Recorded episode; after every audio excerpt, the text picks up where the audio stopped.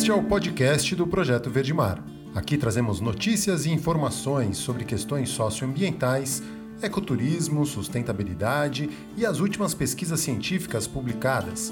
Eu sou o Caio Sales e sejam muito bem-vindos.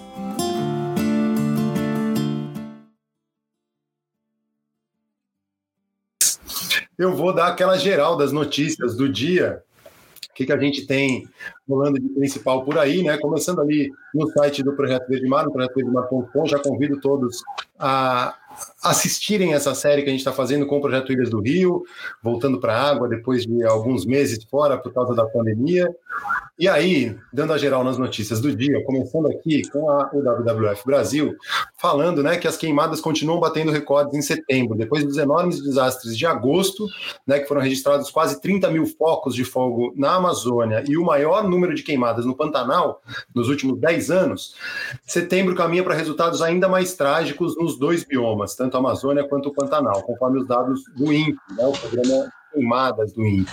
Segundo eles, né, o Instituto Nacional de Pesquisas Espaciais, apenas nas duas primeiras semanas de setembro foram contabilizados mais de 20 mil focos de queimadas na Amazônia, o que significa um aumento de 86% quando comparado ao mesmo período de 2019, que já havia sido maior dos últimos anos. Então, né, no número acumulado, a quantidade de focos de calor no bioma de 1 de janeiro a 14 de setembro, ou seja, né, o fim da última semana, é 12% maior do que em 2019, quando já eram os dados alarmantes, 28, isso né, é 28% a mais do que a média dos últimos três anos. Né, já quando a comparação é em relação aos últimos 10 anos, a média de queimadas na Amazônia é de um impressionante 43% maior em 2020. Tá? E as pessoas ainda acham que isso é alarmismo ou motivo de, de é, como que é, especulação gringa europeia no Brasil. Indo agora para o site do Conexão Planeta, que tem a ver com as notícias, né? Oito países europeus escrever, fizeram uma carta enviada na terça-feira, dia 15, ao vice-presidente do Brasil, o Hamilton Mourão, que é também coordenador do Conselho da Amazônia Legal e responsável pelas operações das Forças Armadas na região para combater o desmatamento. Oito países, né, integrantes da parceria das declarações de Amsterdã, Alemanha, Dinamarca, França, Itália, Holanda, Reino Unido, Bélgica e Noruega, relataram nessa carta uma preocupação com o ritmo da devastação da floresta amazônica e o impacto que pode isso ter sobre futuras relações comerciais. Né? Na verdade, o bloco europeu está fazendo uma ameaça para é, juntando a outras alertas que já foram feitos em 2019, é, ameaçando inclusive cancelar o acordo de é, comercial entre o Mercosul e a União Europeia. Seguindo na Conexão Planeta, e, e aí olhando para dentro do país, né, não são só os gringos, como gostam de falar, os bolsonaristas que estão de olho na Amazônia, querendo pressionar, porque já devastaram tudo e não sei o quê. Aqui no Brasil, uma coalizão de ONGs, o próprio agronegócio e o setor financeiro também se manifestaram, vem se manifestando há algum tempo, mas aí dia 15 agora, quarta-feira, essa coalizão Brasil, Clima, Florestas e Agricultura, né, que reúne 230 organizações da sociedade civil e empresas do agronegócio, setor financeiro e é, universidades, né, representantes da academia, enviou essa carta com seis propostas para redução rápida e permanente do desmatamento, especialmente na Amazônia Legal. Basicamente, essas seis sugestões são a fiscalização, né, sem retomada de fiscalização, incentivar e, e, financiar os órgãos de comando e controle, né, IBAMA, ICMBio, para fiscalização, né, aumentar isso aí, a própria FUNAI também, com a relação das, das, questões indígenas, suspensão dos registros do CAR, que é o Cadastro Ambiental Rural, em terras protegidas, simplesmente parar com isso, porque isso é um motivador de grilagem de terras. O cara vai lá, entra numa terra, às vezes ele nem vai lá, ele vê pelo satélite um espaço que tem lá, faz uma demarcação, faz o cadastro dele e depois entra para legalizar. A hora que sai o título da terra, ele começa a especular com essa terra. É, um é processo bem clá clássico de grilagem. A outra é proteger as áreas ameaçadas. Né? Essa coalizão cobra que em 90 dias, 10 milhões de hectares sob pressão de desmatamento sejam classificados como áreas de proteção e uso sustentável, né? com base no Cadastro Nacional de Florestas públicas, então criar, né, foi o que aconteceu na região da Terra do Meio, no Pará, onde foram criadas 25, 24 milhões de hectares de área sob proteção. Criar unidades de conservação lá dentro. Adotar critérios ambientais para liberação de financiamento, transparência total nas emissões de licenças e suspensão dos processos de regularização fundiária. Tem a ver com a outra questão lá do CAR.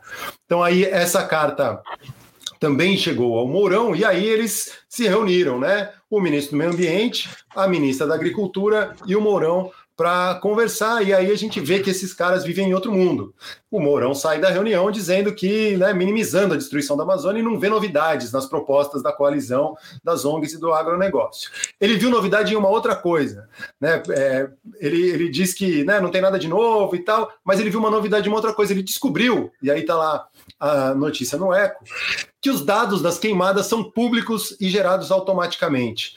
Porque ele saiu da reunião acusando, dizendo que dentro do INPE tinha alguém que ficava divulgando dados que eram prejudiciais e que é, tinha um complô dentro do INPE. E aí ele descobriu que esses dados são públicos, qualquer um pode acessar, qualquer um pode ver. Ele, inclusive, poderia ver não, não precisava ficar esperando um relatório que chega com dias de atraso para ele.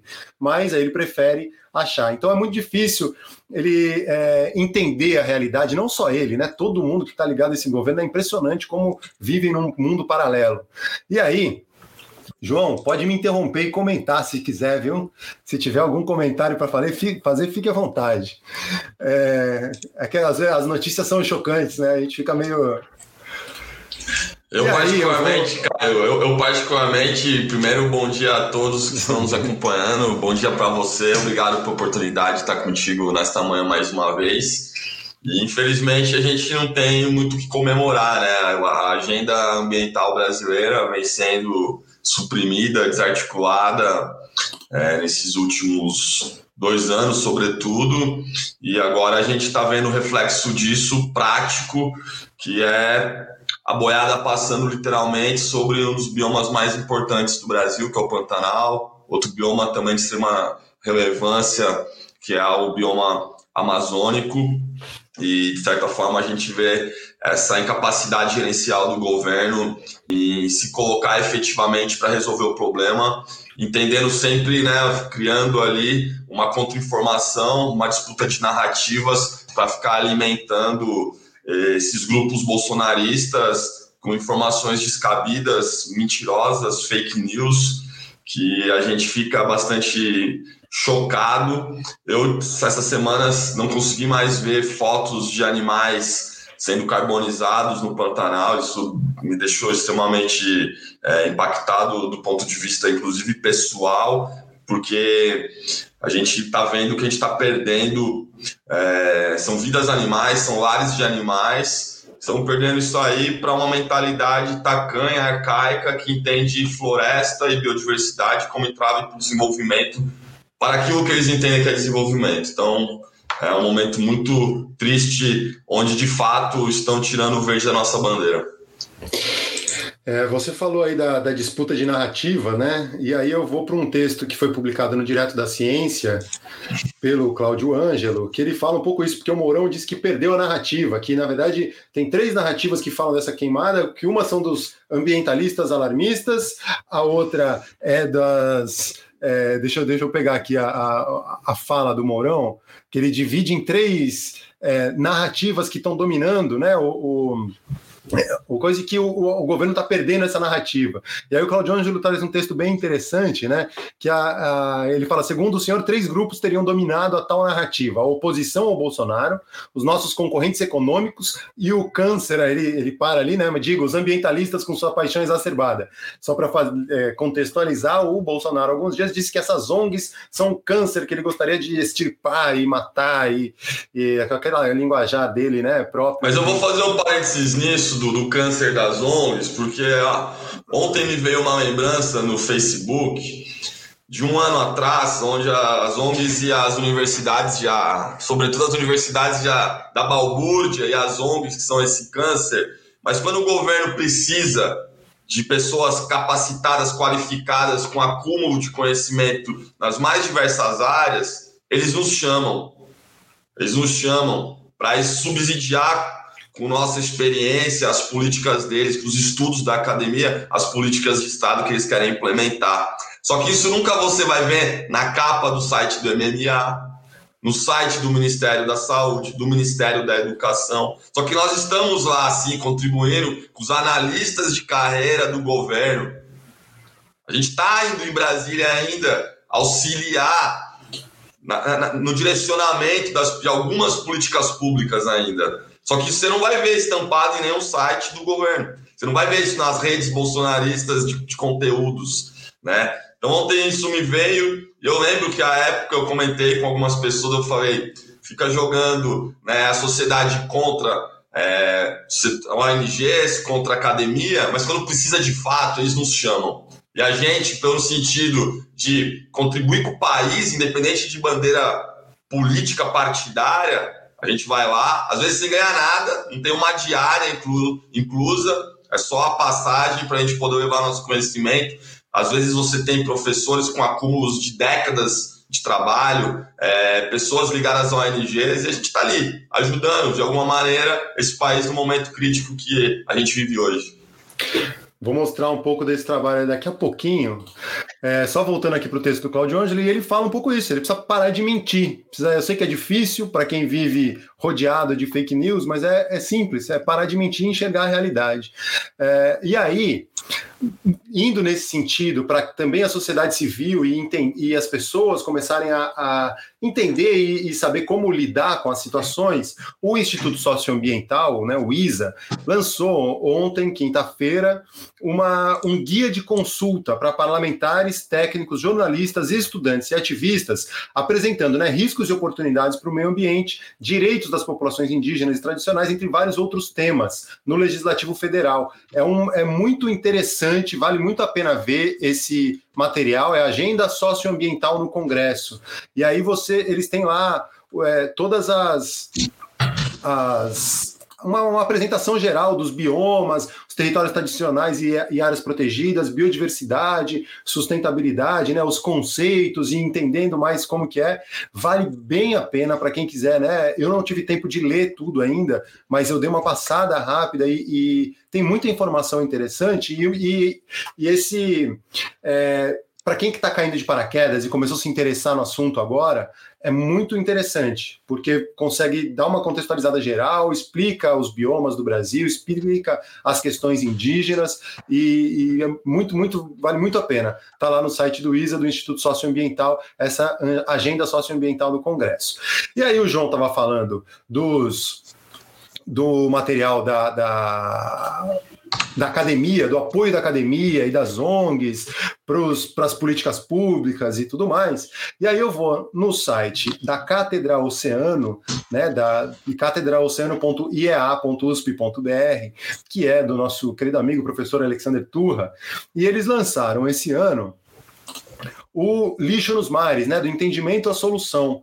E aí também é uma publicação bem completa, com bastante informação a respeito de lixo marinho e todas as questões né, é, associadas. E aí a gente recebe a. Bom dia, Paulina, chegando aí junto. Uau! Bom, bom dia, gente. Bom dia, tudo bem com vocês? Obrigada pelo convite. Valeu, Estamos aqui madrugando, né? Madrugando. É, depois daquela caminhadinha boa, né, Paulina? Hoje, hoje rolou caminhada aqui perto de casa. Que bom. A gente estava, Paulina, a gente estava, eu passei um pouco das notícias do dia gerais, né, mostrando como os incêndios e o desmatamento está crescendo, tanto a Amazônia quanto o Pantanal, é, essa coisa das narrativas, a pressão internacional, pressão de dentro, o governo fechando os olhos, fingindo que nada acontece, o Mourão descobrindo que os dados do INPE são públicos e estão à vontade. E aí eu estava falando. Dá um medo, né? A gente não sabe se, então, gente, eles descobriram agora, então as até então era só falta de estratégia ou eles não sabiam por onde começar, né? É, não, é impressionante. E aí eu estava no, no, texto do Cláudio Ângelo, do Direto da Ciência, e o Cláudio Ângelo é um dos, dos é, sócios, parceiros do Vozes do Planeta que vai ao ar hoje, né? E aí é, já vou aproveitar para dar essa deixa, Paulino. O que, que tem no Vozes do Planeta entrando no ar hoje aí, podcast? Bom, a gente vai trazer um pouco do que foi o, o, o, encontro, né, os diálogos de jornalistas ambientais do ECO, que foi um tema bastante importante, né? De, durante essa semana eles promoveram como é que eles estão, como os jornalistas estão dialogando com toda essa temática, né? Que você bem colocou, que é da nossa da agenda mundial e principalmente aqui no Brasil. Então a Duda, a Duda Benegassi vai trazer um pouco disso. E eu ainda estou gravando, né, uma entrevista com um representante das Nações Unidas sobre o quinto relatório relatório, né? A gente ainda não bastasse tudo isso, a gente saiu o relatório tanto do Planeta Vivo do WWF sobre o estado do mundo, quanto o relatório, quinto relatório das metas que não cumprimos as metas de Aichi da Convenção da Diversidade Biológica. Então, a gente está falando de perda de biodiversidade num nível aceleradíssimo, uh, com toda essa degradação, com toda essa degradação ambiental global, além de tudo, pandemias associadas justamente com isso. Então, cenários nada animadores. Mas tem, né? Eu sempre gosto de trazer um, um, um outro lado no Vozes do Planeta. Eu espero ainda. É, é, nessa entrevista conseguir desenvolver essa parte, que existe uma parte positiva, né? Aumentou significativamente é, o reconhecimento dos países de áreas protegidas. Então, muitos países cresceu o, o número de áreas protegidas pelo mundo. É, a gente teve o, o aumento né, de conservação no nível de conservação de algumas espécies. Então, tem também alguns resultados positivos, mas o grande, é, o grande resumo desse quinto relatório da Convenção da Diversidade Biológica é que as metas de Aichi, que eram metas de pela biodiversidade, né, de, de, de, de controle dessa perda de biodiversidade por uma década, né, que termina agora, não rolou, né? Então. É, ou, é, é, o negócio é tão assim tão largado que o Brasil assinou o acordo agora, recentemente, né? Foi Exato. depois de 10 anos, né, a década, de uma década depois, a gente assina um acordo que já estava, o acordo já estava feito, tudo certo, e, e, o Congresso ficou enrolando isso para assinar. Né? Não, e você não sabe, né? Rolou, eu, eu, eu, na época, isso já há muitos anos, né? Isso que é o pior, né? Já há muito tempo que está tá circulando isso e travou muito tempo, porque foi entendido que poderia prejudicar a atividade agropecuária. Então, aí entraram os, os, bichos, entendeu? Aí entra bicho. Ah, estamos falando de bicho, então gado. Então, vamos, peraí, vamos ver essa discussão com um pouco mais de seriedade. E aí ficou por muito tempo uh, travado por conta disso. Essa articulação que o agronegócio tem, esses pecuaristas têm na área política, eu estava ouvindo ontem uma entrevista do Ivan Valente, deputado, e ele conta que eles têm uma casa em Brasília, que eles se reúnem, é uma pauta suprapartidária, então eles eles, eles têm, eles são muito articulados. E os ambientalistas em geral, né? Hoje tem uma frente parlamentar ambientalista, hoje tem, é, começa a ter uma articulação, mas a gente ainda está anos luz atrás porque os caras ocuparam esses espaços, né? Tem a bancada da bala, tem a bancada da bola, tem a bancada da Bíblia e a bancada do agronegócio. E, e, e os, né, a gente Caio, tá de olho no, na vida, né? Não tem a bancada você, da vida. Mas se você olhar uh, dois ministros, super ministros da agricultura, quem foram? Blairo Maggi, rei da soja, e Cátia Abreu, ministros de Estado brasileiro. Então, assim, a boiada começou a passar há muito mais tempo. Sim. Aqui, é total. Aqui o que a gente está percebendo agora é que eles perderam a vergonha. Né? Então eles manifestam que de fato o interesse deles é derrubar a floresta e colocar boi e soja.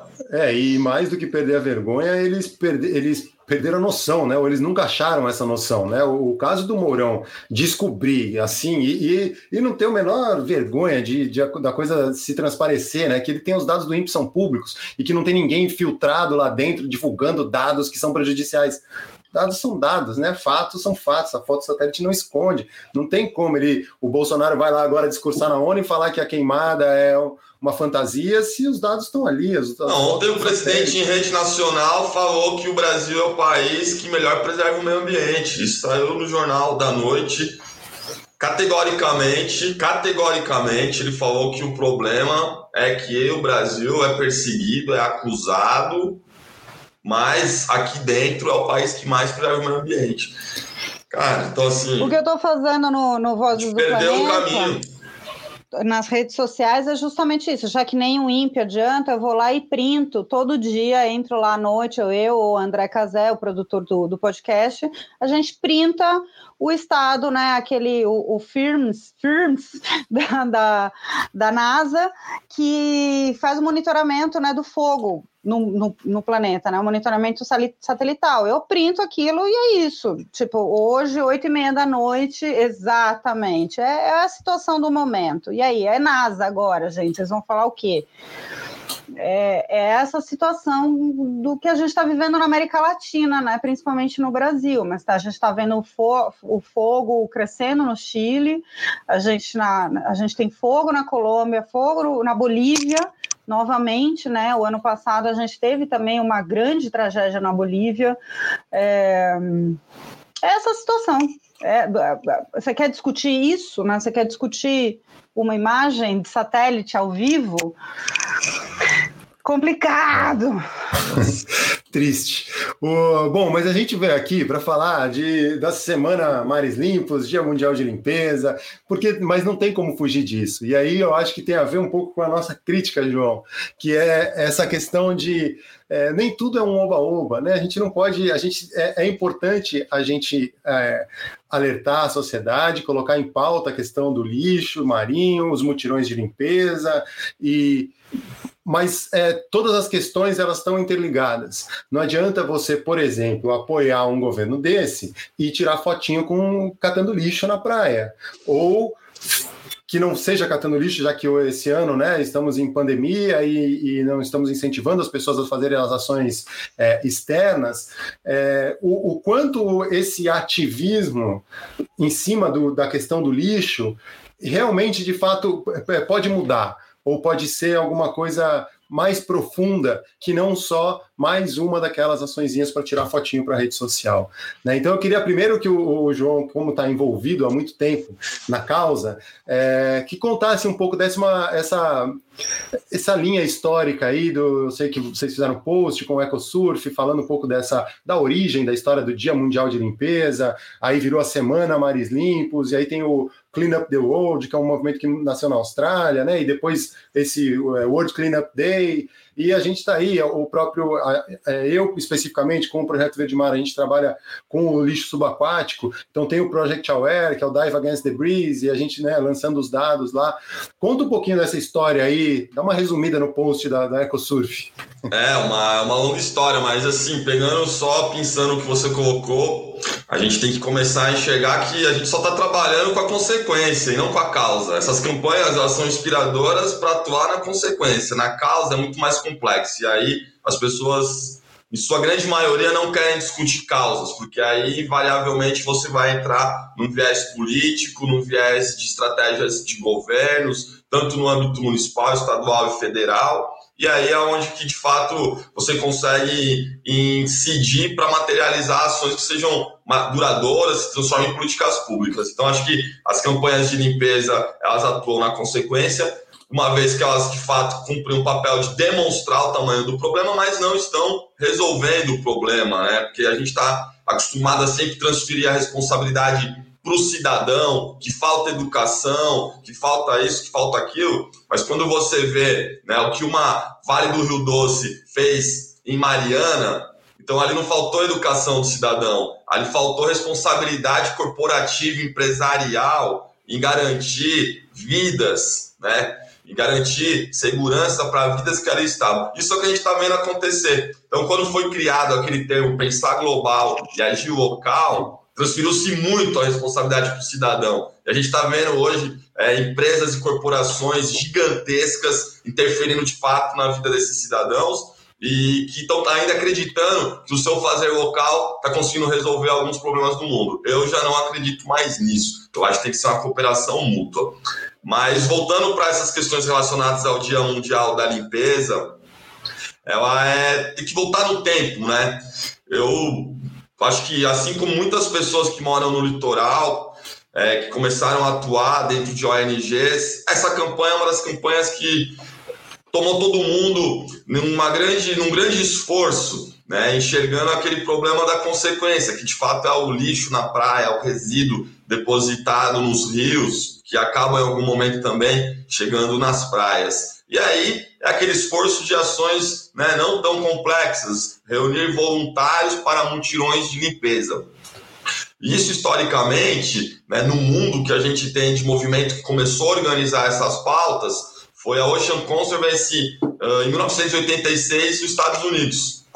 Então eles começaram ali a fazer essas atividades e tiveram né, um mote muito peculiar de uma compreensão também de hemisfério norte, que eles passam ali por períodos né, de inverno bem rígido, de fazer essas ações no verão. Porque o verão, naquela parte né, do planeta, é um momento em que as pessoas saem mais para as ruas, vão mais para as praias e para os parques. E automaticamente a produção de resíduos de lixo nessas áreas, a deposição desses materiais nesses espaços era bem maior do que em outras épocas do ano. Então a ideia de fazer na terceira semana de setembro coincide com a chegada, com o término do verão, né? A chegada do outono no hemisfério norte e para nós aqui no Brasil a chegada da nossa primavera. Então é, eu sempre deixo isso esse essa informação para de fato a gente ter essa compreensão de que a filosofia original da campanha, né, de dar esse, essa resposta ao impacto que o verão sofre por conta da visitação das pessoas, elas realmente no Brasil não se conecta. Mas ao mesmo tempo, no Brasil a campanha chega entre 1998 e início do ano 2000, aí você está passando alguns materiais históricos já, né? Esse guia didático sobre lixo do mar ele é de 1997, foi lançado pelo governo do estado de São Paulo, Secretaria do Meio Ambiente e Agricultura à época, a Secretaria de Agricultura, Abastecimento, e acho que a de Meio Ambiente estava dentro dessa pasta. E esse guia ele foi o que fez com que no ano seguinte, 98, fosse criado esse é outra cartilha como fazer um mutirão ecológico Clean Up the World, vamos limpar o mundo. E aí conta toda a história né, desse processo aqui no Brasil. E aí, entre outros grupos, começaram também a desenvolver ações. Ali você tem uma imagem da Surfrider Foundation, quando começa também no final dos anos 90 a fazer ações no Brasil. Eles criaram uma campanha Valeu Praia, a gente já participava disso. Então, entre 98 e 2000, quando começa o movimento a ser mais articulado e organizado aqui no Brasil. É importante lembrar que é uma época de internet de escada, é uma época que não existiam né, redes sociais com esse acesso que a gente tem hoje, a circulação de informações era muito mais difícil. Então, materiais né, impressos era aquilo que, quando a gente recebia, era algo que mostrava para nós caminhos, era o mapa da mina. E aí, a EcoSurf é uma organização que, desde o ano 2000, quando ela foi criada, instituída, ela começou né, o seu primeiro trabalho de agenda, fazer as limpezas de praia, o Dia Mundial da Limpeza de Praia. No estado de São Paulo, que talvez foi o estado onde tinha uma rede já de organizações realizando a campanha desde o começo dos anos 2000, eu sempre destaco o trabalho da Shirley Pacheco, do Instituto Terra Mar de São Sebastião, ela coordenava essas ações, ou seja, o que ela fazia? Ela ia atrás de empresas uh, e do setor público para conseguir recursos e viabilizar materiais para a campanha. Esses materiais eram camisetas, luvas, água, boné, viseira, prancheta, lápis, uh, sacolas e sacos, enfim, ela dava o kit completo. Então, desde o ano 2000, começo do ano 2000, ela cadastrava grupos organizados no litoral paulista, e aí, durante o período ali, 15 dias antes da ação, ela passava, né, dava sujeito numa logística ali mirabolante de fazer esses materiais chegarem uh, entre os grupos organizados. E aí, voltando também uma página para trás, é, a Ocean Conservancy, desde o início da sua campanha, ela sempre se preocupou em gerar informações uh, para ter um retrato, né, para ter uma fotografia do que é essa poluição na praia. E ela criou um sistema de formulários, de fichas de catalogação e sistematização desses dados. E essas fichas ela subsidia até hoje os relatórios que ela apresenta anualmente, os reports que ela apresenta anualmente sobre o estado das praias por resíduos sólidos nas areias do mundo, a partir desse esforço de limpeza de voluntários. E é muito legal saber que esses dados que também subsidiaram esses dados de mais de 30 anos de campanha de limpeza de praia, com esse método aplicado, subsidiaram as informações do relatório da Fundação Ellen MacArthur, a nova economia do plástico, que fez aquele alerta que em 2050 haverá mais plástico do que peixe no oceano, foi a partir desse trabalho de limpeza de praia com voluntários. Porque eles têm um acúmulo de 30 anos de dados sendo sistematizado. E no Brasil, a Chile, que Terra Mar, também sempre teve essa preocupação, e aí tinha uma ficha chamada Dia Mundial da Limpeza. Então, assim, é interessante a gente dizer também que a campanha no Brasil ela tem os. O brasileiro ele é muito criativo, né? ele é inventivo. Então, os mais variados nomes, né? Então, a gente tem o International Coastal Cleanup, que a Ocean Conservancy criou. Em 93 nasce na Austrália o The Cleanup Day, que foi criado pelo Ian Kiernan, que era um navegador australiano, e aí já foi uma o, campanha que focava Clean muito Up the World, né? Oi? Austrália é o Clean Up the World. Clean Up the World, exato. Uh, pelo Ian, Ian Kiernan, que foi um navegador australiano que criou essa campanha envolvendo crianças, se relacionando com a ONU para fazer dentro da campanha do Dia Mundial datas temáticas sobre clima, biodiversidade, juventude. E aí eu lembro a época a gente já sabia que existia em 2000 e pouquinho esses dois grupos organizados, eles tinham um sistema de e-mail onde você podia se cadastrar a sua ação e aparecer no mapa deles, né? Então eles já tinham um sistema sofisticado de geolocalização de grupos organizados pelo mundo. Era uma tecnologia difícil de você instalar num site. Hoje o Google permite você fazer isso, mas naquela época era muito novo. E eu lembro que gente se cadastrou em ambas as plataformas, tanto a do a do Cleanup the World quanto a do International Coastal Cleanup. A do International Coastal Cleanup, a gente recebeu um e-mail agradecendo e um link para acessar as ferramentas para poder entender a, a, dinâmica da campanha. Já o The Cleanup the World, cara, eles mandaram para nós uma caixa. Foi uma coisa incrível, assim, uma caixa com uma fita VHS, que na época fazia sentido, um CD com as ferramentas, os kits para poder entender a campanha, camiseta, é, cara, veio assim, inclusive eu, até dividi algumas fotos com você, um certificado, e aí a gente começou é, a mandar as informações, tanto né, pós-campanha para o Ocean Conservancy, quanto para o The Clean Up the World. E a gente teve nossas informações publicadas em ambos os relatórios. Então, pra, ó, tem até essa foto no Brasil, foi uma foto de uma das nossas ações aqui na cidade de Itanhaém, que tinha mais de 300 voluntários esse dia. Então, eles sempre entenderam que a gente tinha uma capacidade é, de mobilização local que era relevante para eles também poderem estar divulgando. E somado a isso, aqui no Brasil, a Chile, do Instituto é, Terra Mar, ela passou a bola depois de mobilização é, estadual, regional e até nacional para o Caio Marco Antônio, da Associação Socioambiental Somos Ubatuba, ASU. O Caio ficou pelo menos uns oito anos, cinco, cinco a oito anos, coordenando as ações desse esforço de conectar os grupos, de fazer né, a captação de materiais para a campanha e distribuir para os grupos organizados. E o Caio também, pós-ação, ele sistematizava os dados que a gente enviava para ele e ele fazia né, o envio para o report, para ser publicado no report da Ocean Conservancy. Então, assim, é uma campanha histórica que estimula, que encoraja e que tem que empoderar o cidadão né, sem ditar regras e com diretrizes dentro de um ponto de vista único, exclusivo de interesses, às vezes capitais. Então a campanha é muito mais do que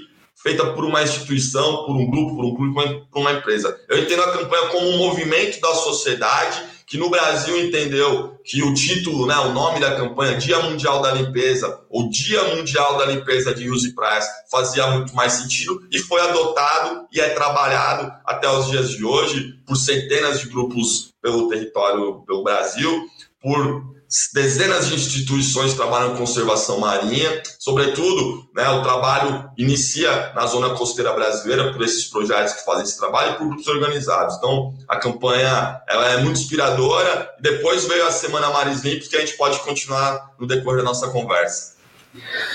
Paulina, conta um pouquinho aí da sua a, a, sua relação com essa semana, com esse Dia Mundial. Eu tenho aqui na minha mão, inclusive, por coincidência, tá? Tava aqui em cima a capa que está atrás de você ali, é, que é da, da National Exato. Geographic de junho de 2018, né? Uma matéria que você assina.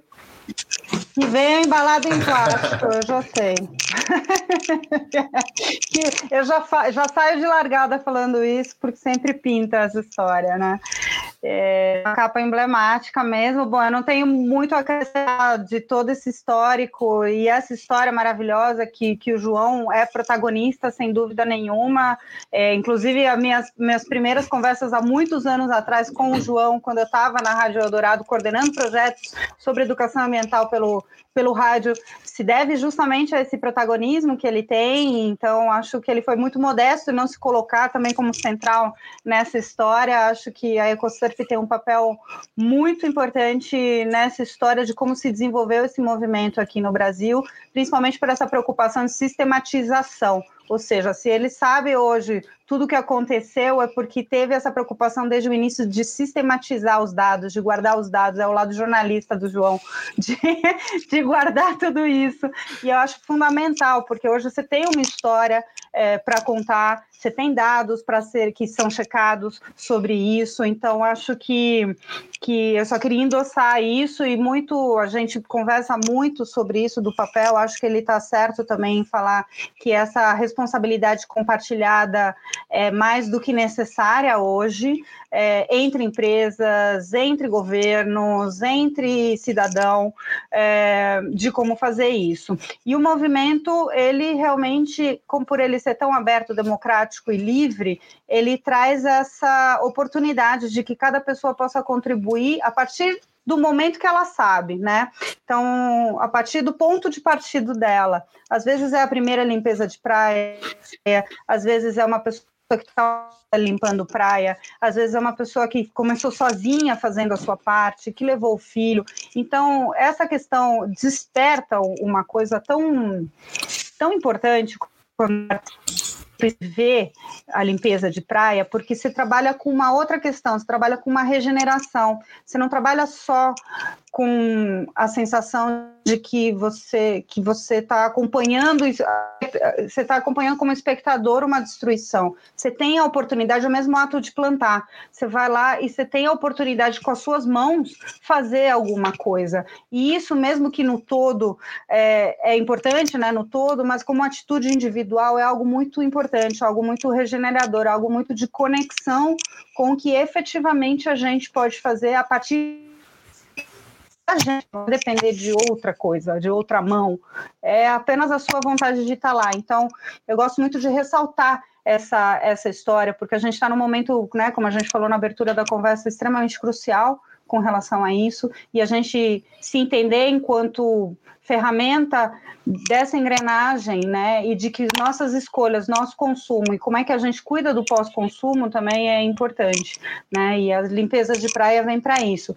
Esse ano, pela Liga das Mulheres pelo Oceano, a gente soltou também um comunicado, né, muito preocupada com a ação é, de estar na praia, né, não sei, queria ouvir também o João sobre isso, né? No Brasil a gente está vivendo uma, uma situação bastante preocupante com relação à pandemia, então a gente adotou então a história de incentivar as pessoas a fazerem a limpeza de praia, porque ela começa em casa, né? Um pouco que o que, que o João estava falando.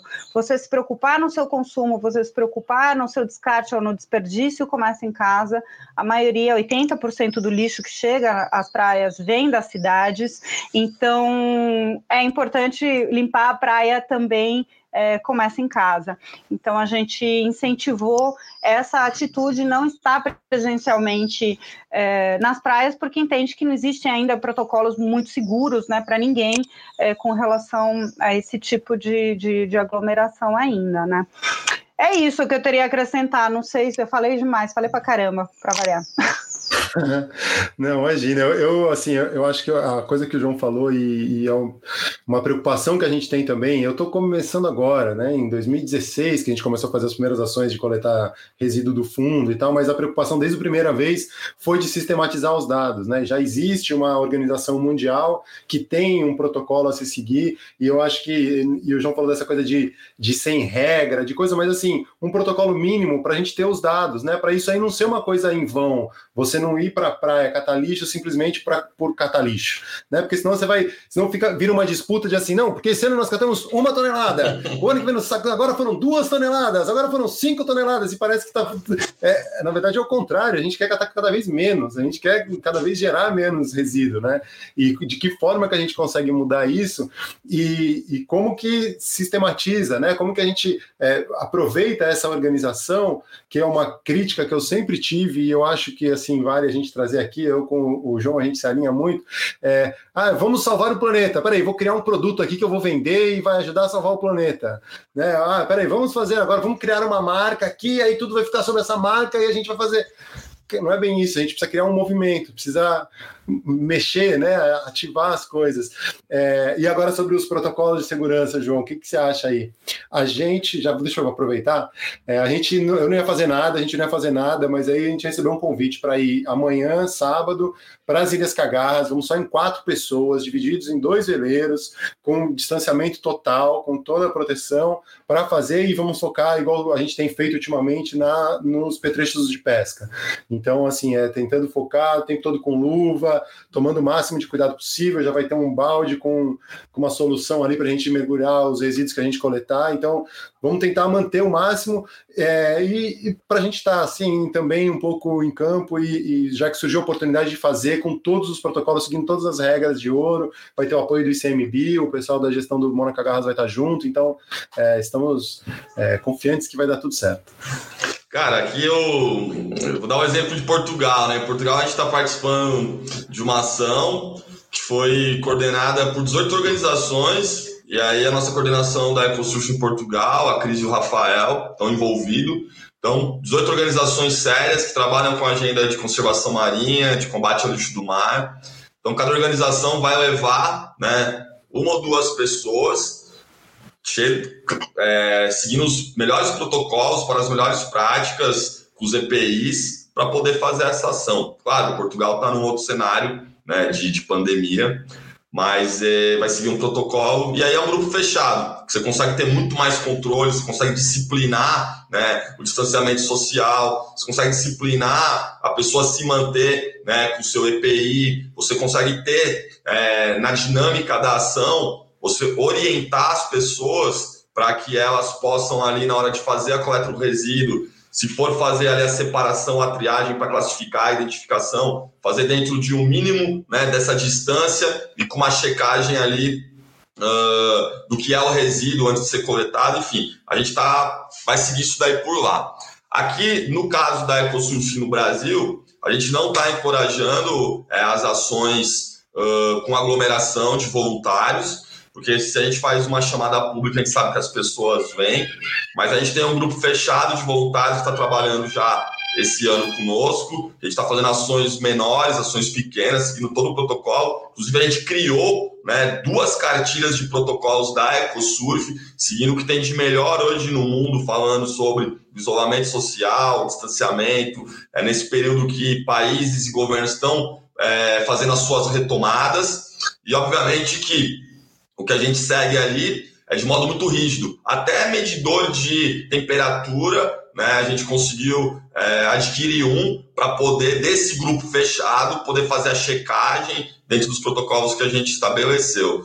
Então, eu entendo que pode ser que com grupos fechados você consiga ter o controle maior das pessoas e diminuir né, a chance de contágio, fazer essa prevenção, é, porém, a gente sabe que não deve encorajar grandes aglomerações. Eu acho que isso é uma questão uh, que a gente, todo mundo concorda.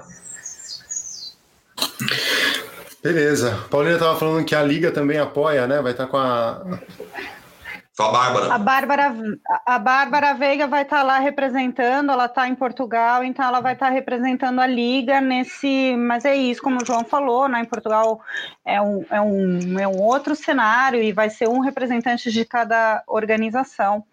E, e a Liga a gente teve que tomar esse posicionamento porque ela é um movimento aberto, né? De onde as pessoas integram, participam da Liga por uma inscrição. Então a gente não teria como ter um um controle de segurança mesmo, né, de, de quem vai estar organizando, se atendeu todo, realmente todos esses protocolos, né, então ia ser um pouco mais complicado, né, a gente já está com mais de duas mil integrantes na liga, a gente ter um, um, um, controle de ser algo oficial, né. Não é mais nem uma liga, é uma legião já, cara. pois é, então é, é, colocar o nome da liga em algum tipo de movimento que a gente não pudesse ter, pelo menos o conselho e a secretaria executiva, um acompanhamento direto, se vai ser cumprido a situação do momento, então ia ser bastante complicado a gente incentivar algo, coisas assim, né? Mas estamos junto na intenção. Boa. João, fala um pouquinho agora, a gente você deu a deixa ali da Semana Mares Limpos, que foi uma outra iniciativa encabeçada aí pela, pela ONU, né, com, com de, de abranger toda a semana e não ser só o dia específico, né? Que geralmente é na terceira semana de setembro. Conta um pouquinho. E eu tenho um mapa aqui também das, das da rede Mares Limpos. Manda ver. A ideia da semana, cara, existia porque a pura pelo dia mundial da limpeza cai as pessoas, né, os grupos que organizam os mutirões fazerem as ações sempre ou no sábado ou no domingo. É, por vezes inviabilizar a participação de, de escolas então a gente sempre tinha durante esse, essa semana, né, pré-Dia Mundial da Limpeza, uh, escolas entrando em contato, querendo participar, se não podia fazer alguma coisa durante a semana para as escolas estarem dentro. E era muito difícil, porque geralmente quem organiza os mutirões, os voluntários que promovem, muita gente trabalha durante a semana e no final de semana a pessoa quer ir na praia ali para fazer ação, então durante a semana não seria possível. E aí também, por uma necessidade da gente conseguir cada vez mais instrumentalizar as pessoas para que elas gerem informações a partir da coleta de resíduo, né? O Márcio Gerba, que era para estar aqui com a gente hoje, não pôde estar, mas ele fala uma coisa que eu acho muito é, simbólica. Quando você pega o lixo na praia, coloca no saco preto e dá um nó, você está sendo cúmplice de um crime. Ele fala dessa maneira. Por que cúmplice de um crime? Porque você está escondendo a prova de um crime. Porque aquele resíduo não tinha que estar ali na praia. O poder público tinha que ter dado um jeito de buscar em parceria com a empresa que produziu aquela embalagem, por exemplo. E eles não estão cumprindo a parte dele. Aí o cidadão vai lá e está passando pano para essas empresas. Então o Márcio sempre me provocava com isso. E aí, nessa, nesse contexto dessa conversa, e já sempre né, estudando os dados gerados publicados pela Ocean Conservancy, é, eu comecei a falar, a gente precisava ter uma informação um pouco mais precisa do que é os resíduos no Brasil. E aí, somado a isso, quando a Semana Mares Limpos, a, campanha Mares Limpos começou em 2017, é, eu me conectei na, na campanha Mares Limpos e aí estavam ainda iniciando né, a criação de algumas atividades, algumas diretrizes de como a campanha ia se comportar no Brasil. E eu sugeri para então coordenadora de campanhas da ONU Meio Ambiente, a Fernanda Dalto, deixar um beijo para a Fê, grande amiga e parceira. E ela topou a ideia de pronto, falou: Nossa, João, acho que essa ideia é bem interessante de a gente fazer uma semana. Por que uma semana? Porque seria uma semana Mares Limpos, capitaneada pela ONU, na qual durante os dias entre né, a semana que antecede ao Dia Mundial da Limpeza, ou que o Dia Mundial da Limpeza, que é a chegada da nossa primavera, esteja no meio da semana, essa semana iria permitir ações, independente se for no sábado, no domingo, na segunda, na terça, na quinta, e trazer as escolas, os, as escolas, os escoteiros para participar. E aí, para a Semana Mares Limpos, a gente pegou né, o trabalho da Ocean Conservancy com os protocolos de classificação, sistematização de, de dados, adaptamos aquele conteúdo deles, a nossa experiência brasileira já o Dia Mundial da Limpeza, o Dia Mundial da Limpeza Rios e Praias, com as informações que o Caio sempre gerou, com os formulários que ele disponibilizava para nós, adaptamos numa nova diagramação com conteúdos novos e com uma, uma forma de envio desses dados também, utilizando hoje, né, que a gente tem plataformas do Google que oferece inúmeras é, possibilidades, aqueles formulários para as pessoas enviarem as suas informações. E aí lançamos isso em setembro de 2017, a primeira semana Mares Limpos, e aí o pós-campanha a gente teve aí naquele momento, um sucesso da semana. As pessoas, mais de 130 grupos organizados no Brasil, enviaram né, os seus dados a partir dessas fichas de limpezas e que gerou esse primeiro relatório que trouxe um apontamento dos 10 né, principais resíduos encontrados em limpezas de praia a partir do esforço né, de voluntários. Então, isso daí, é, de certa forma, é um divisor de águas sobre sistematização de informações de resíduos sólidos em praia a partir do esforço de voluntários. Então, a gente conseguiu fazer essa publicação em 2017. Com isso, a gente teve naquele mesmo ano um seminário no Rio de Janeiro, não sei se foi 17 ou 18 agora, eu acho que foi 17, o seminário na, no consulado da França, primeiro seminário nacional de combate ao lixo do mar. E dentro daquele seminário, a gente fez uma agenda paralela para chamar grupo que o Brasil inteiro veio para esse seminário, para a gente criar uma reunião paralela para estabelecer ali um embrião de uma possível rede para limpa, uma rede de mares limpos, reunindo essas organizações que historicamente já fazem o Dia Mundial da Limpeza. E fizemos, uma, fizemos a reunião no Museu do Amanhã. No Museu do Amanhã não, no Museu uh, que pegou fogo, no, no Museu, Nacional. No Museu Nacional. Fizemos a reunião no Museu Nacional.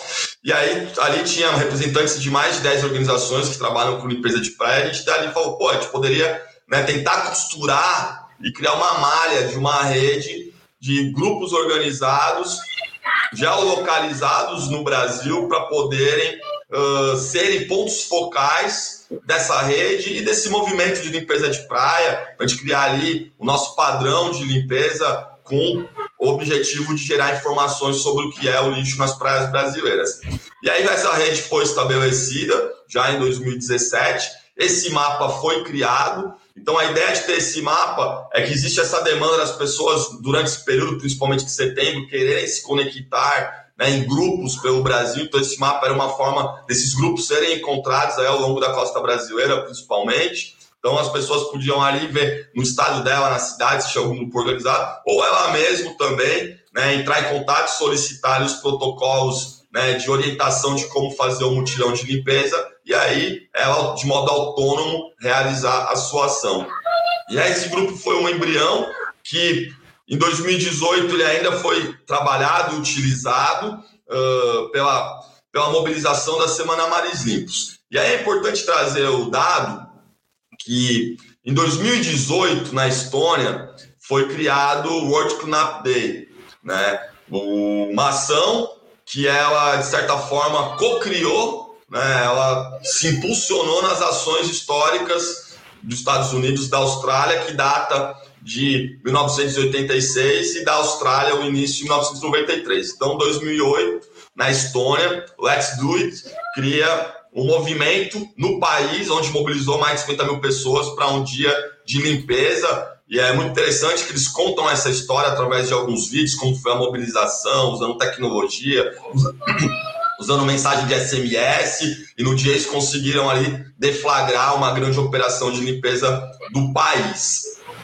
E essa campanha, ela começou de modo orgânico a ser distribuída também ao redor do mundo e chega no Brasil, é, chega no Brasil para uma organização que hoje continua usando essa bandeira do World Cleanup, essa identidade visual, promovendo a campanha. E somado a esse grupo, a mais recente, um outro grupo começou a também utilizar essa plataforma. E aí, no primeiro contato deles, eles tiveram ali algum ruído entre eles de quem era o mobilizador oficial da campanha, porque um estava com o nome no site, mas não estava fazendo nada, e o outro que estava fazendo e não estava com o nome no site, eles começaram a entrar em conflito.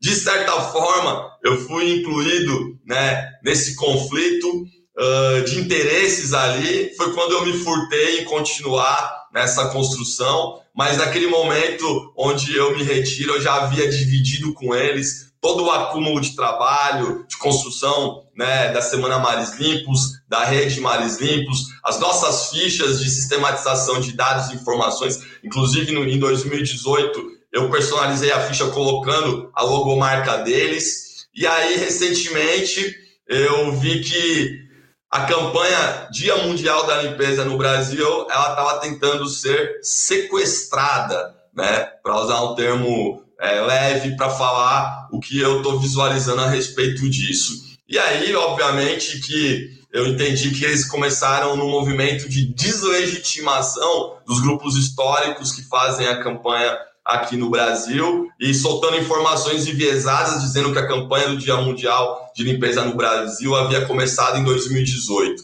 Então eu achei isso muito sério, muito grave e aí eu fiz essa essa rememorando a história, checando documentos aí para poder, de fato, balizar as pessoas que hoje estão envolvidas, os mais variados grupos, com os mais variados nomes e títulos, né, para essa campanha de limpeza, cujo objetivo é, de fato, ação voluntária para limpar a praia e os ambientes urbanos. Né? Então, eu me coloquei em fazer esse momento de trazer né, esse recorte histórico, porque eu acho que a gente olhar para trás nos posiciona é, no momento de presente e também pode dar apontamentos para o futuro. Muito bom, João. Eu, é, eu, o que eu acho disso tudo, assim, né? Na verdade, é, o movimento é importante porque você mobiliza mais pessoas, você consegue atingir outras pessoas e, e, usando lá Paulo Freire, que eu gosto de usar muito nesse, nesse específico, né, o lixo marinho ele é o tema gerador, ele é o que vai começar, é o começo da história, é a ponta do iceberg, né, é a, é a ponta da sacolinha aqui. A gente começa isso aí, mas é para entrar em questões mais profundas, é para olhar rio acima. A gente viu o mapa do, da rede Mares Limpos, tem várias cidades no interior muitas delas são as margens de rios, e, né, e a gente tem que olhar é, rio acima, a origem do problema. Então não basta a gente ser o dono de uma campanha, a mobilizar um monte de gente para ficar fazendo videozinho, postando fotinha, e se a gente não discute os problemas mais a fundo e não pensa em soluções, né? É, não vai adiantar a gente ficar olhando só para o próprio umbigo ou só para o próprio quadrado. A gente também tem que olhar para esse grande quadrado que é o planeta, né? Como um todo, com política pública, com é, os padrões de consumo individuais é, impactam, impactam, mas e, e, o, e o, consumo da, do agronegócio? Né? E as indústrias, o quanto que consomem de água, o quanto que geram de resíduos, o quanto que é barato se produzir uma sacola plástica nova? Né? Ah, eu vou proibir o consumidor de ter a sacola plástica no mercado, mas continua sendo muito barato. Então, se a gente não discutir isso e achar que vai resolver ficar fazendo um videozinho e postando fotinho e fazendo. Não, não e, vai, e só um... vai... Antes da Paulina falar, antes da Paulina falar, não é uma festa, cara. O nosso sentimento para um movimento desse não é festivo. São mais de 8 milhões de toneladas de resíduos sólidos que chegam no oceano. E não é o esforço voluntário que de fato ali vai resolver o problema. Ele evidencia, ele demonstra. E a narrativa que está sendo construída, eu, eu, eu, sinto esse ano, até tem artistas que não estão defendendo a queimada no Pantanal, quer dizer, que não estão questionando a queimada no Pantanal, mas estão fazendo vídeo, vamos lá, vamos limpar, vamos não sei o quê. É, muito, fácil, é muito fácil você ser contra o lixo marinho, né? Você defender a tartaruguinha com o canudo lá na narina, mas e apoiar a brigadista, né? Tomar cuidado antes de compartilhar um vídeo com os brigadistas do ICMBio fazendo contrafogo. Eu tô, tem vários grupos aí de lixo marinho com gente fazendo é, campanha contra IBAMA e ICMBio e vai catar o teu lixinho na praia e vai fazer a tua festinha essa semana, porque é a semana da não, é isso. Não é festa, eu acho que tem que deixar muito claro isso, não é festa. Eu lembro que nas ações, quando a gente uh, iniciava as ações, a gente lia o manifesto do porquê que a gente está ali fazendo essa ação. É um manifesto pontuando por que, que a gente está naquele dia ali. Né? Não é algo, vamos lá, vamos limpar, uhul, vamos lá, vamos lá. Cara, não é nada disso. Né? Então você começa a trazer um romantismo desnecessário para uma agenda extremamente séria. Se a gente soubesse, quer dizer, se a maioria das, se a maioria das pessoas soubesse o que, que é um, um efeito China e parar de receber resíduos né, norte-americanos e o lobby da incineração chegando no Brasil como solução para o lixo, saca?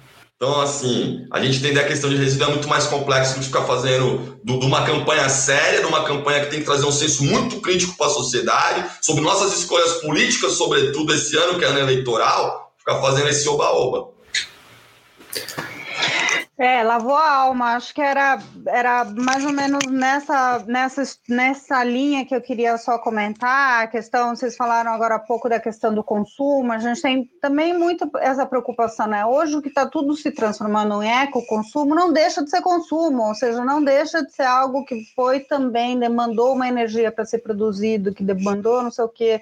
Então, é, a gente tem que continuar sendo muito. A gente, né, que trabalha com comunicação também, principalmente, a gente não pode perder esse foco, né, e cair muito também só nessa história, né? A gente continua incentivando um tipo de consumo também, né? E eu acho que a pandemia provou o limite onde a gente já chegou, que tem que ser olhado nesse fio da navalha. O fio da navalha é não vai ter futuro, cara. A gente não consegue nem olhar o presente agora. Que futuro é esse? Qual, qual o futuro?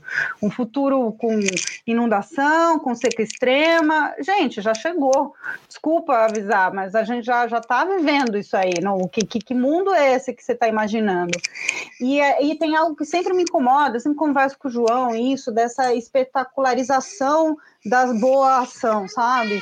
Tudo vira um selfie porque você está fazendo o negócio. A gente vive isso também hoje nas redes sociais, que pode ser uma mão para você incentivar outras pessoas a fazer o mesmo, como também pode ser uma autopromoção, ou seja, você está fazendo isso para se autopromover, para você se marcar em algum em alguma lacuna que você não preenchia antes. Então, isso é algo que me às vezes me pega muito, assim, eu vejo muito agora, tipo, eu sou da época que, que era chamado de formador de opinião, né? Hoje é influencer, e esses influencers agora são de vários tipos de coisa, como, por exemplo, de consumo ou de ecoconsumo, né? Então, eu gostaria muito de voltar ao tempo dos formadores de opinião, das pessoas que podem realmente ser, têm que ser conhecidas e ser realmente as influenciadoras do conhecimento do, das boas ações que estão fazendo há muito tempo e não que isso venha mascarado com uma auto, autopromoção.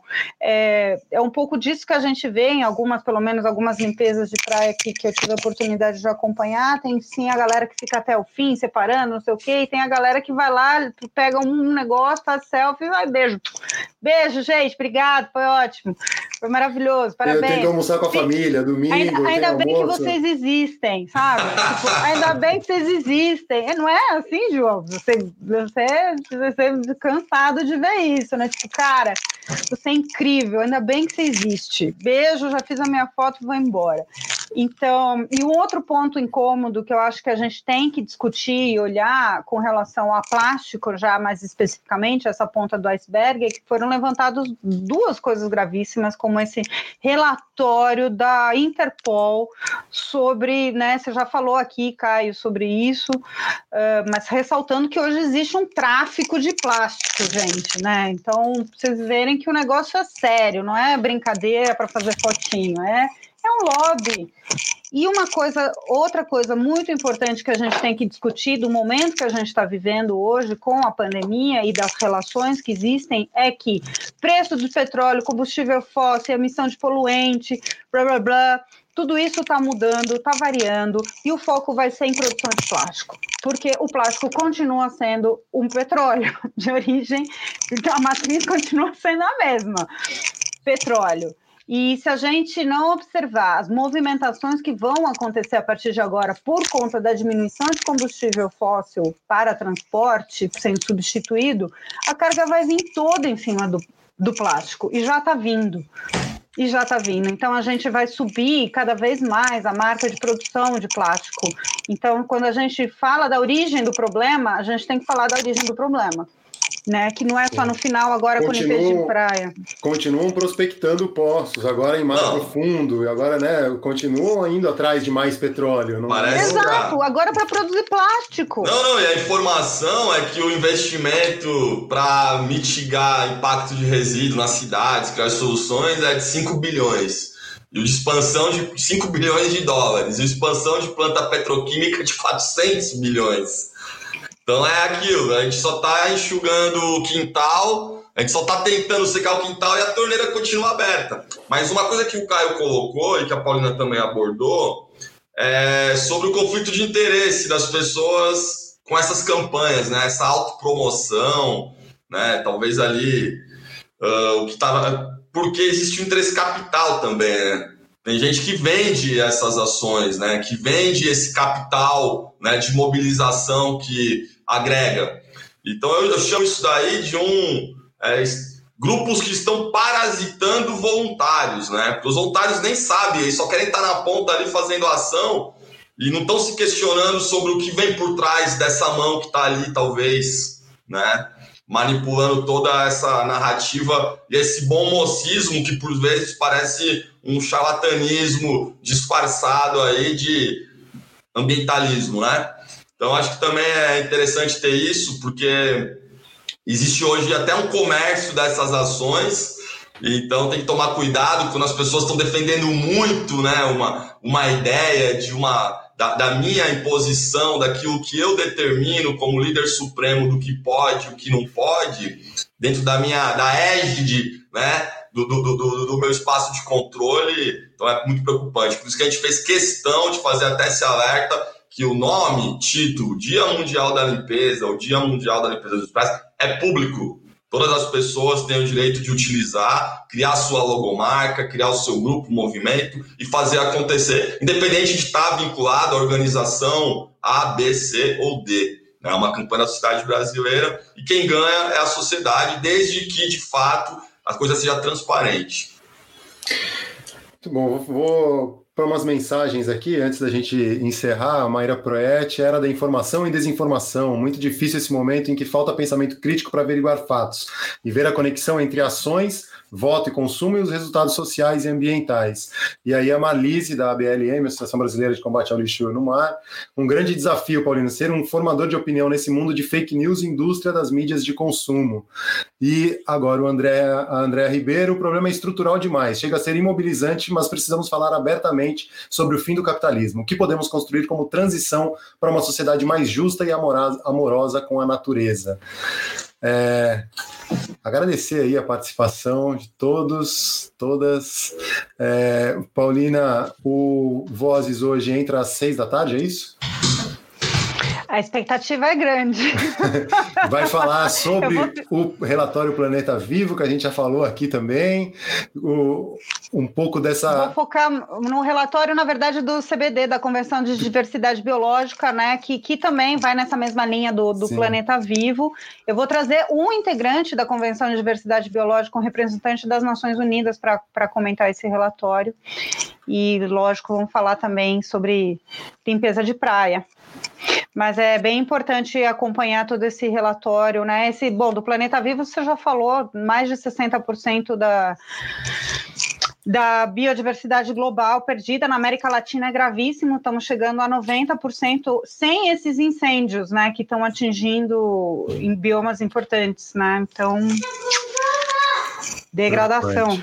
Vou pegar uma pergunta da Malise aqui, que é a fascinante história do Movimento Mundial de Limpeza de Praias. João, existe um levantamento sobre o impacto dessas campanhas sobre a conscientização da sociedade? Não, que eu tenha notícia não existe.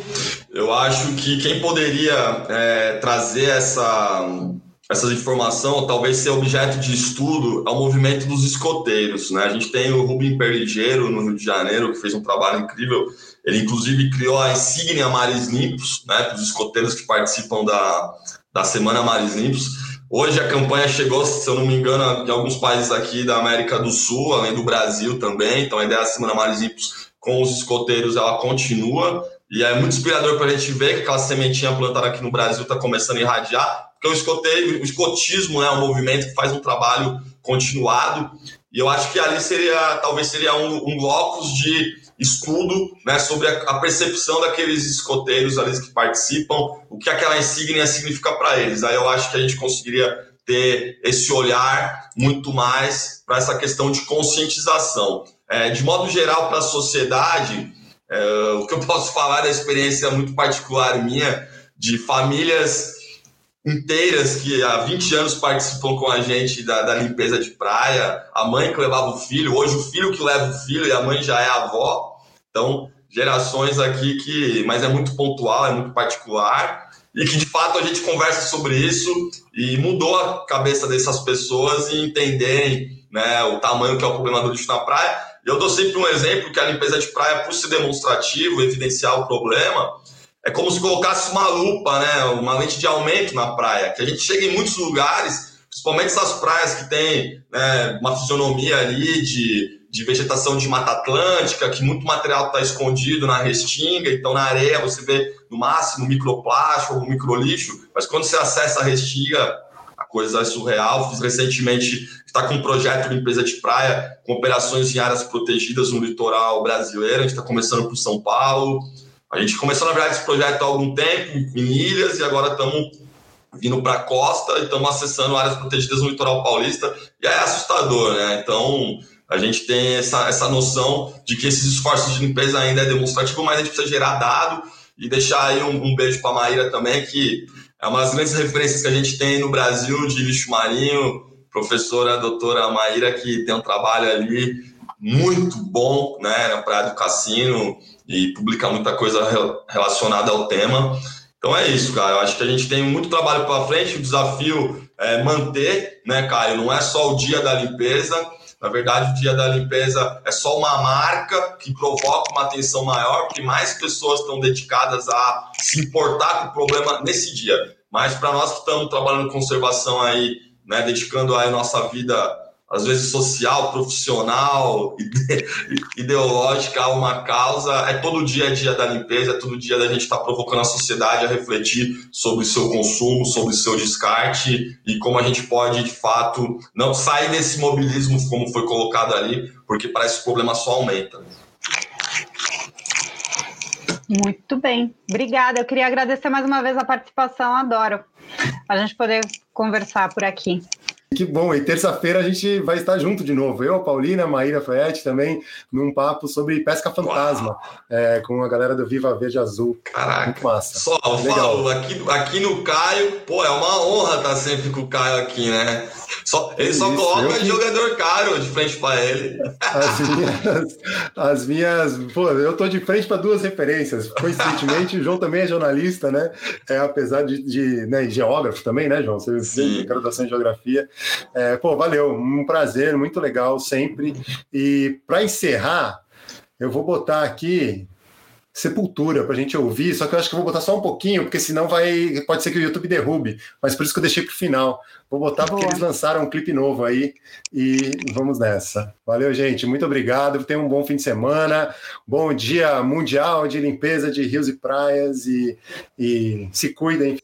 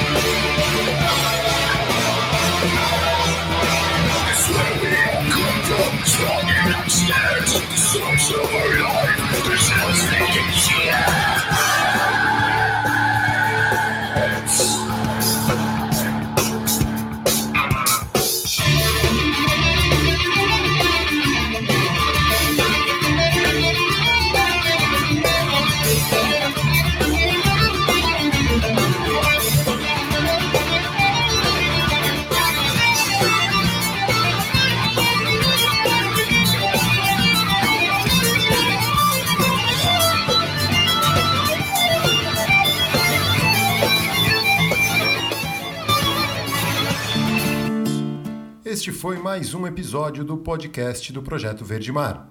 Sigam nossas redes sociais, arroba Projeto e nosso site em www.projetoverdemar.com. Até a próxima!